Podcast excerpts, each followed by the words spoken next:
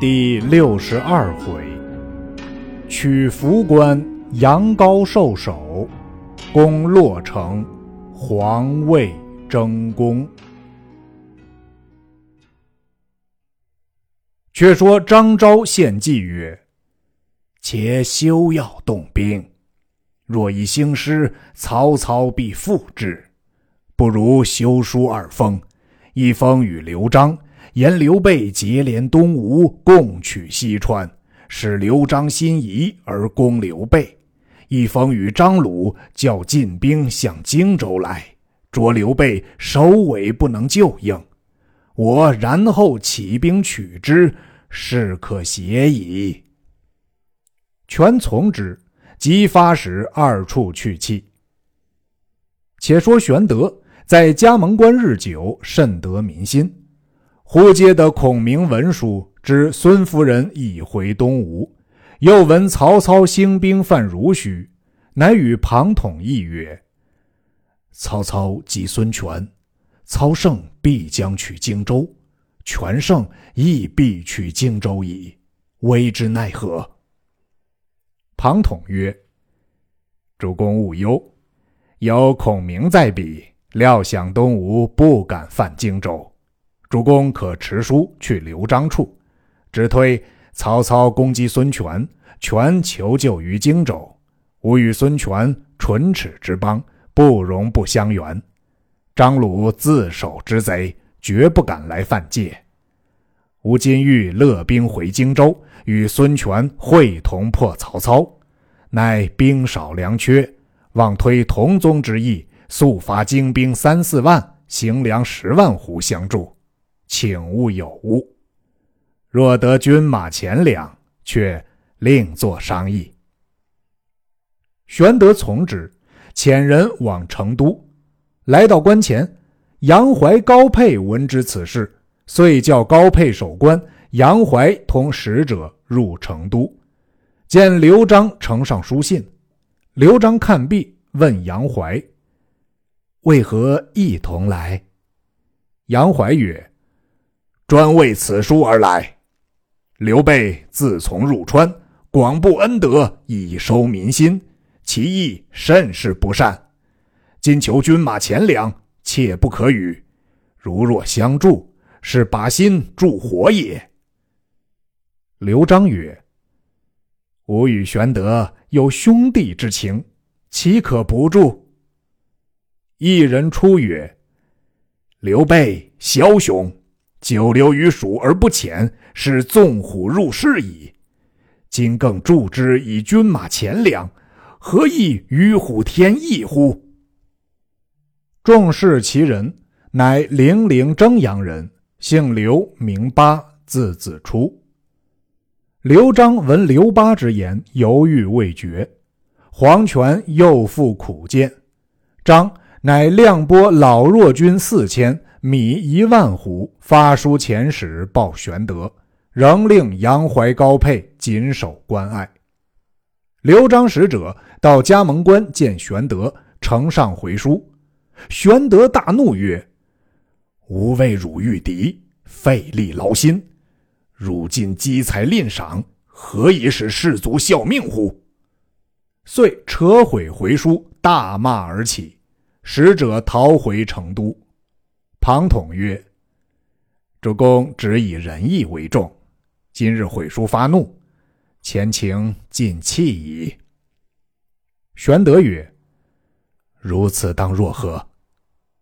庞统曰：“某有三条计策，请主公自择而行。”玄德问：“哪三条计？”统曰：“至今便选精兵。”昼夜兼道，径袭成都，此为上计。杨怀、高沛乃蜀中名将，各仗强兵据守关隘。今主公杨以回荆州为名，二将闻之，必来相送，就送行处擒而杀之，夺了关隘，先去涪城，然后却向成都，此中计也。退还白帝，连夜回荆州，徐图进取。此为下计。若沉吟不去，将之大困，不可救矣。”玄德曰：“军师上计太促，下计太缓，中计不迟不急，可以行之。”于是发书至刘璋，只说曹操令部将乐进引兵至青泥镇，众将抵敌不住，吾当亲往拒之，不及面会，特书相辞。书至成都。张松听得说刘玄德欲回荆州，只道是真心，乃修书一封，欲令人送与玄德。却知亲兄广汉太守张肃道，松急藏书于袖中，与肃相陪说话。肃见松神情恍惚，心中疑惑。松取酒与素共饮，献愁之间，忽落此书于地，被素从人拾得。席散后，从人以书呈宿，宿开视之，书略曰：“松左进言于皇叔，并无虚谬，何乃迟迟不发？逆取顺守，古人所贵。今大事已在掌握之中，何故欲弃此而回荆州乎？使松闻之，如有所失。书成道日，急速进兵。”松当为内应，万物自悟。张肃见了，大惊曰：“吾弟做灭门之事，不可不守。”连夜降书见刘璋，具言弟张松与刘备同谋，欲陷西川。刘璋大怒曰：“吾平日未尝薄待他，何故欲谋反？”遂下令提张松全家尽斩于市。后人有诗叹曰：“一览无遗是所惜，谁知书信谢天机。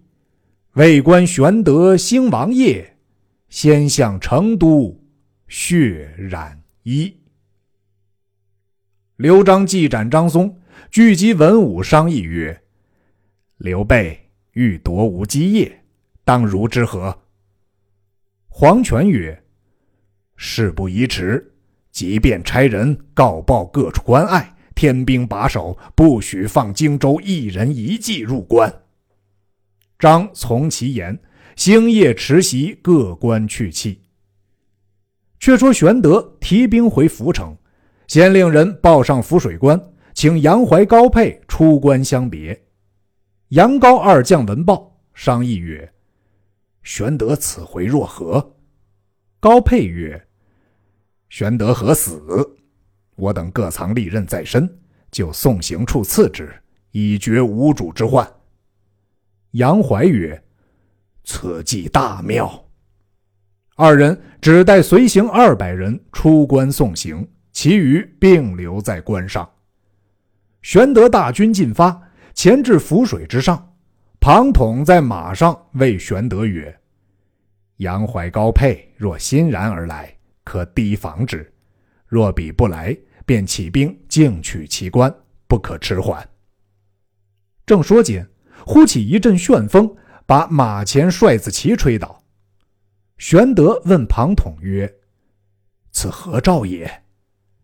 统曰：“此警报也。”杨怀、高沛二人必有行刺之意，宜善防之。玄德乃身披重铠，自佩宝剑防备。人报杨高二将前来送行，玄德令军马歇定。庞统吩咐魏延、黄忠，但关上来的军士不问多少，马步军兵一个也休放回。二将得令而去。却说杨怀、高沛二人身边各藏利刃，带二百军兵牵羊送酒，直至军前。见并无准备，心中暗喜，以为中计。入至帐下，见玄德正与庞统坐于帐中，二将声诺曰：“闻皇叔远回，特具薄礼相送。”遂进酒劝玄德。玄德曰：二将军守关不易，当先饮此杯。二将饮酒毕，玄德曰：“吾有密事与二将军商议，贤人退避。”遂将带来二百人尽赶出中军。玄德叱曰：“左右，与吾捉下二贼！”帐后刘封、关平应声而出，杨高二人急待争斗，刘封、关平各捉住一人。玄德喝曰：“吾与汝主是同宗兄弟，汝二人何故同谋离间亲情？”庞统斥左右搜其身畔，果然各搜出利刃一口。统便喝斩二人，玄德还犹未决。统曰：“二人本意欲杀吾主，罪不容诛。”遂持刀斧手斩杨怀、高沛于帐前。黄忠、魏延早将二百从人先自捉下，不曾走了一个。玄德唤入，各赐酒压惊。玄德曰：“杨怀、高沛。”离间吾兄弟，又藏利刃行刺，故行诸路。尔等无罪，不必惊疑。众各拜谢。庞统曰：“吾今即用汝等引路，待吴军取关，各有重赏。”众皆应允。是夜，二百人先行，大军随后。前军至关下，叫曰：“二将军有急事回。”可速开关。城上听的是自家军，及时开关。大军一拥而入，兵不血刃，得了福官。蜀兵皆降，玄德各加重赏，遂即分兵前后守把。次日劳军设宴于公厅，玄德酒酣，故庞统曰：“呃，今日之会，可为乐乎？”庞统曰。伐人之国而以为乐，非仁者之兵也。玄德曰：“吾闻昔日武王伐纣，作乐相公，此亦非仁者之兵与？汝言合不合道理？可速退。”庞统大笑而起，左右一扶玄德入后堂，睡至半夜，酒醒。左右以逐庞统之言告知玄德，玄德大悔。次早穿衣升堂，请庞统谢罪曰：“昨日酒醉，言语触犯，幸勿挂怀。”庞统谈笑自若。玄德曰：“昨日之言，唯吾有失。”庞统曰：“君臣俱是，何独主公？”玄德亦大笑，其乐如初。却说刘璋闻玄德杀了杨高二将，袭了涪水关，大惊曰：“不料今日果有此事。”遂聚文武问退兵之策。黄权曰：“可连夜遣兵屯洛县，塞住咽喉之路。刘备虽有精兵猛将，不能过也。”张遂令刘归、凌包、张任、邓贤点五万大军，星夜王守洛县，以拒刘备。四将行兵之次，刘归曰：“吾闻锦屏山中有一异人，道号子虚上人，知人生死贵贱。吾辈今日行军，正从锦屏山过，何不试往问之？”张任曰。大丈夫行兵拒敌，岂可问于山野之人乎？归曰：“不然。圣人云：‘至诚之道，可以前之。’吾等问于高明之人，当趋吉避凶。”于是四人引五六十骑至山下，问敬樵夫。樵夫指高山绝顶上，便是上人所居。四人上山至庵前。见一道童出营，问了姓名，引入庵中。只见子虚上人坐于蒲墩之上，四人下拜，求问前程之事。子虚上人曰：“贫道乃山野废人，岂知修旧？”刘归再三拜问，子虚遂命道童取纸笔，写下八句言语，赋予刘规。其文曰：“左龙右凤，飞入西川；雏凤坠地，卧龙升天。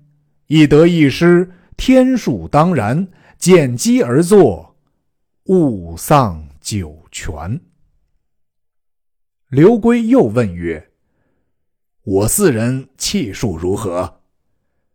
子虚上人曰：“定数难逃，何必再问？”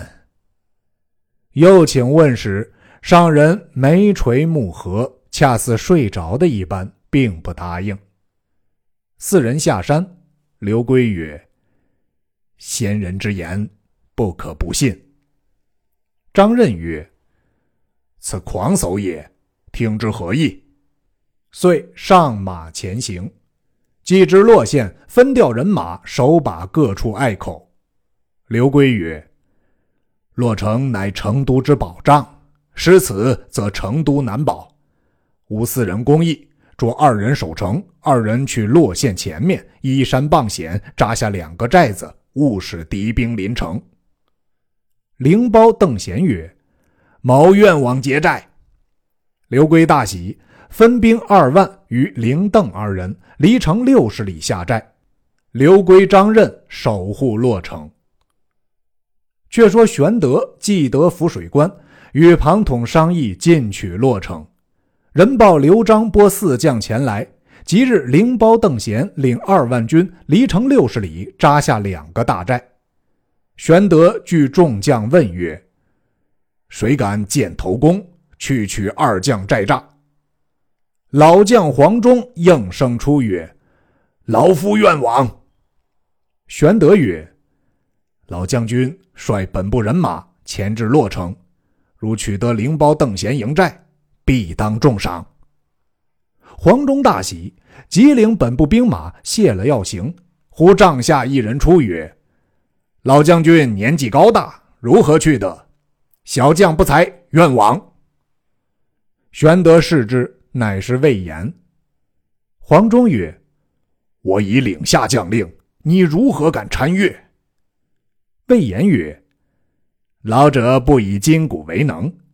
吾闻灵包邓贤乃蜀中名将，血气方刚，恐老将军进他不得，岂不误了主公大事？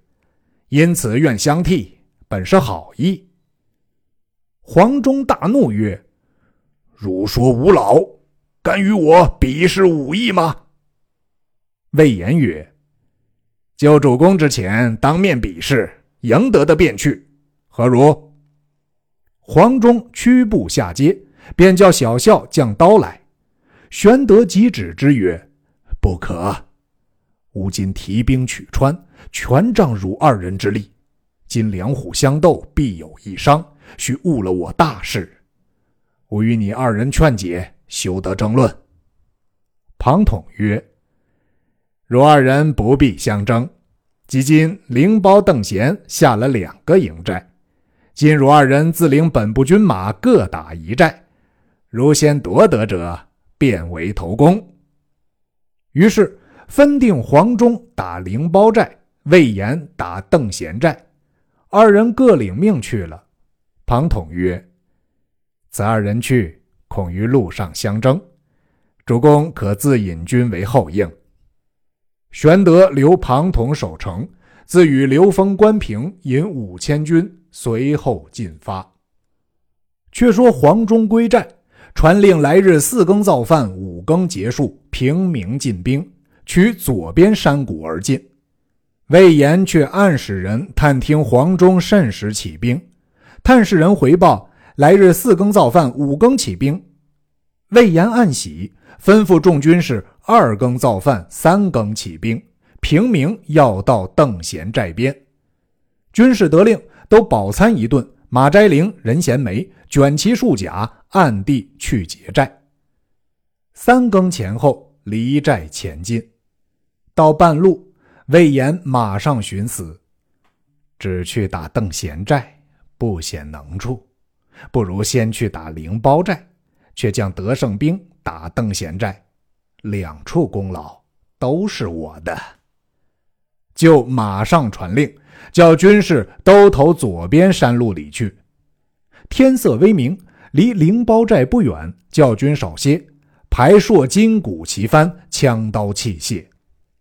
早有俘虏小军飞报入寨，灵包已有准备了。一声炮响，三军上马杀将出来。魏延纵马提刀与灵包接战，二将交马战到三十合，川兵分两路来袭汉军。汉军走了半夜，人马力乏，抵挡不住，退后便走。魏延听得背后阵脚乱，撇了灵包，拨马回走。川兵随后赶来，汉军大败。走不到五里，山背后鼓声震地，邓贤引一彪军从山谷里截出来，大叫。魏延，快下马受降！魏延策马飞奔，那马忽失前蹄，双足跪地，将魏延先将下来。邓贤马奔到，挺枪来刺魏延，枪未到处，弓弦响，邓贤倒撞下马。后面灵包、方玉来救，一员大将从山坡上跃马而来，厉声大叫：“老将黄忠在此！”舞刀直取灵包。灵包抵敌不住，往后便走。黄忠乘势追赶，川兵大乱。黄忠一支军救了魏延，杀了邓贤，只赶到寨前。灵包回马与黄忠再战，不到十余合，后面军马拥将上来，灵包只得弃了左寨，引败军来投右寨。只见寨中旗帜全别，灵包大惊。都驻马看时，当头一员大将，金甲锦袍，乃是刘玄德。左边刘封，右边关平，大喝道：“寨子吾已夺了，如欲何往？”原来玄德引兵从后接应，便乘势夺了邓贤寨子。灵包两头无路，取山僻小径要回洛城，行不到十里，狭路伏兵忽起，搭钩齐举，把灵包活捉了。原来却是魏延自知罪犯，无可解释，收拾后军，令蜀兵引路，伏在这里等个正招，用锁缚了灵包，借投玄德寨来。却说玄德立起免死旗，但川兵倒戈卸甲者，并不许杀害，如伤者偿命。又遇众降兵曰：“如川人皆有父母妻子。”愿降者充军，不愿降者放回。黄忠安下寨脚，径来见玄德，说魏延违了军令，可斩之。玄德急召魏延，魏延借灵包至。玄德曰：“言虽有罪，此功可赎，令魏延谢黄忠救命之恩，今后无得相争。”魏延顿首服罪。玄德重赏黄忠，使人押灵包到帐下。玄德去其父，赐酒压惊，问曰：“如肯降否？”灵包曰：“既蒙免死，如何不降？刘归、张任与某为生死之交，若肯放某回去，当即召二人来降，就献洛城。”玄德大喜，便赐衣服鞍马，令回洛城。魏延曰：“此人不可放回，若脱身一去，不复来矣。”玄德曰：“吾以仁义待人，人不负我。”却说灵包得回洛城，见刘归、张任，不说捉去放回，只说被我杀了十余人，夺得马匹逃回。刘归忙遣人往成都求救。刘璋听之折了邓贤，大惊，慌忙聚众商议。长子刘询进曰：“儿愿领兵前去守洛城。”张曰：“既乌儿肯去，当遣谁人为辅？”一人出曰：“某愿往。”张视之，乃旧事无益也。张曰。得尊就去最好，谁可为副将？吴懿保吴兰、雷同二人为副将，点二万军马来到洛城。刘归、张任接着拒言前事。吴懿曰：“兵临城下，难以拒敌，汝等有何高见？”灵包曰：“此间一带正靠涪江，江水大急。前面寨占山脚，其形最低。谋其五千军，各带敲锄前去，决涪江之水，可尽淹死刘备之兵也。”吴懿从其计，即令灵包前往决水，吴兰、雷同引兵接应。灵包领命，自去准备决水器械。却说玄德令黄忠、魏延各守一寨，自回涪城，与军事庞统商议。细作报曰：“东吴孙权遣人结好东川张鲁，将欲来攻加盟关。”玄德惊曰：“若加盟关有失，截断后路，吾进退不得，当如之何？”庞统谓孟达曰：“公乃蜀中人，多知地理。”却守加盟关如何？答曰：“某保一人，与某同去守关，万无一失。”玄德问何人？答曰：“此人曾在荆州刘表部下为中郎将，乃南郡之江人，姓霍，名俊，表字仲邈。”玄德大喜，即时遣孟达、霍峻守加盟关去了。庞统退归馆舍，门吏忽报有客特来相访。统出迎接，见其人身长八尺，形貌甚伟，头发截短，披于颈上，衣服不甚齐整。统问曰：“先生何人也？”其人不答，竟登堂仰卧床上。统甚疑之，再三请问，其人曰。且消停，吾当与汝说之天下之事。统闻之欲疑，命左右进酒食。其人起而便食，并无谦逊，饮食甚多，食罢又睡。统疑惑不定，使人请法正视之，恐是细作。法正慌忙到来，统出迎接，谓正曰：“有一人如此如此。”法正曰：“莫非彭永言乎？”生皆视之。其人跃起曰：“小侄别来无恙。”正是，只为川人逢旧时，遂令浮水西洪流。毕竟此人是谁？且听下文分解。